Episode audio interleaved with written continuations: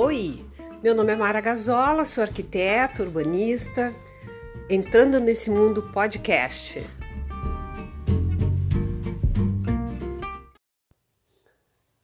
A ideia de entrar nesse universo podcast veio desse momento diferente que nós estamos vivendo de isolamento social, de Covid-19, onde a gente tem que preservar a nossa saúde, né?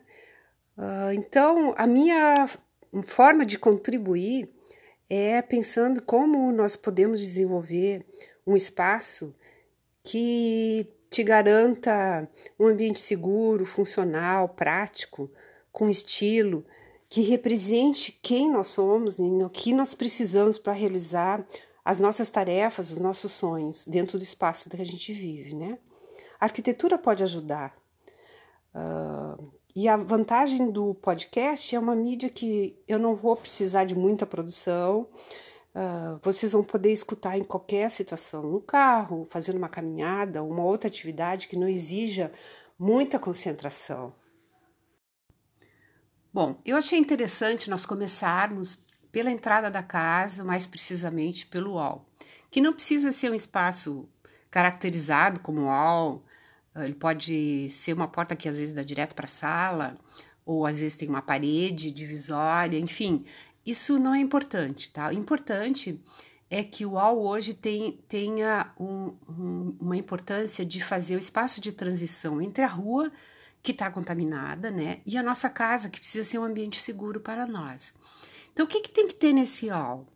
Vai ter que ter um tapetinho uh, ah, para a gente limpar os sapatos, um balaio, um cesto, uma gaveta, um baúzinho onde a gente possa colocar os sapatos depois de higienizados, um, um banco, um puff, uma cadeira estilosa ou de design para a gente poder sentar, tirar sapato, botar o chinelinho, a pantufa, enfim o que a gente vai usar para circular dentro de casa, né?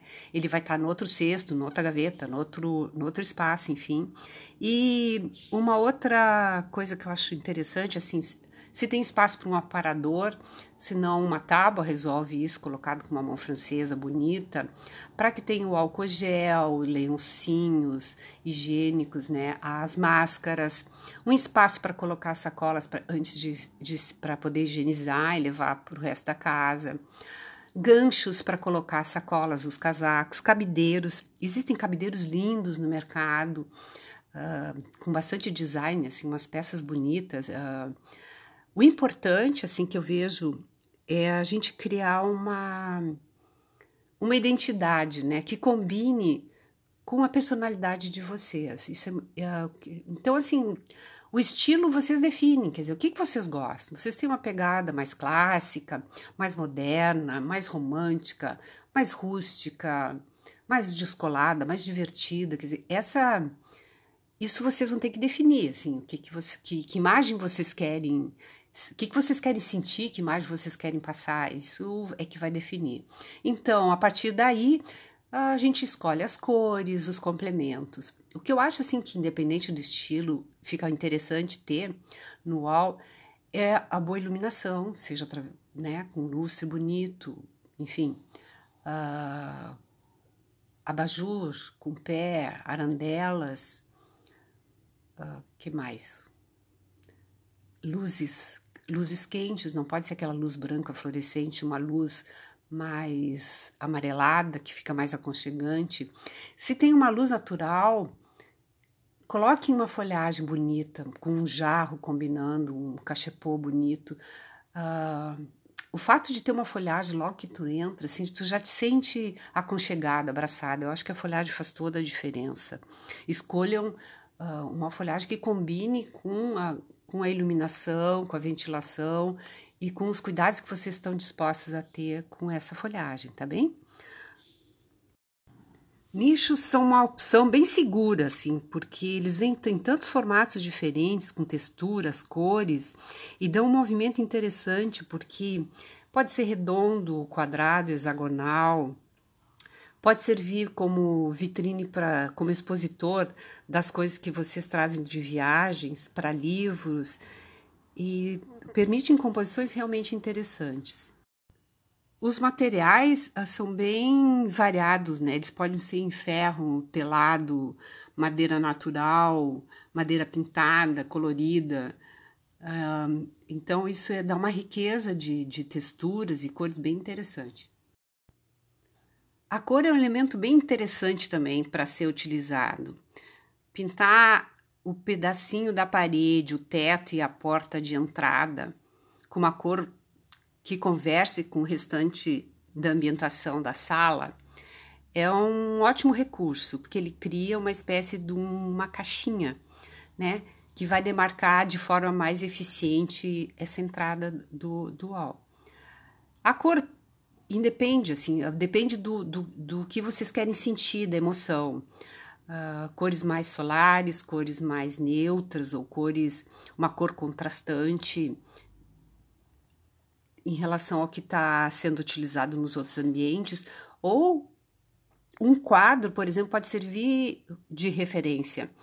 utilizar uma das cores do quadro que vai estar na parede, mesmo sendo uma cor vibrante, se o restante for mais neutrinho, fica lindo, fica bem, bem interessante mesmo, uma perso bem personalizado, né? Eu aposto que ninguém vai ter um ambiente assim. Uh, o papel de parede também uh, adesivado é uma solução bem boa, porque a gente encontra em diversos sites e é bem fácil de, de colocar, não exige maiores técnicas. O importante é ter uma, uma estampa mais contemporânea. Uh, aposte em listas, geometrias, chevron, bolinhas, texturas naturais, cimento queimado, tijolinho branco, natural, envelhecido. Tem uns degradês lindíssimos que dão um, um charme a mais, assim, uma, que é uma coisa que está muito em alta e fica muito bonito. Uma outra coisa que também se consegue no site são as boiseries. Elas são muito fáceis de colocar porque elas já vêm adesivadas. É só colocar, pressionar para ficar bem presinho e depois pintar. Se vocês querem uh, apostar numa, numa solução mais minimalista, mais simples, mas que sem perder a elegância, eu tenho a sugestão de fazer assim um combo. Três coisas: tapete, moldura de espelho e lustre.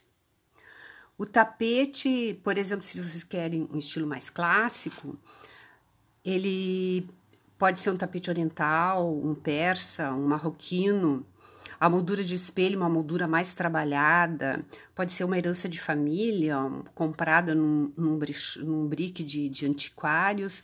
O lustre também. A, o antiquário, ele, ele, ele, ele dá uma possibilidade de você escolherem peças realmente primorosas com, com, e com um custo bem razoável, assim, dá para encontrar peças lindíssimas nesses locais, tá? Vale a pena o passeio.